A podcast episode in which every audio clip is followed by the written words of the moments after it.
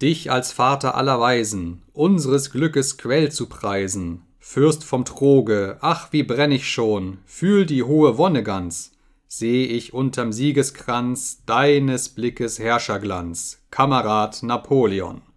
Was dein Volk verlangt vom Leben, hast du reichlich ihm gegeben, trocknes Stroh und zweimal Fraß zum Lohn.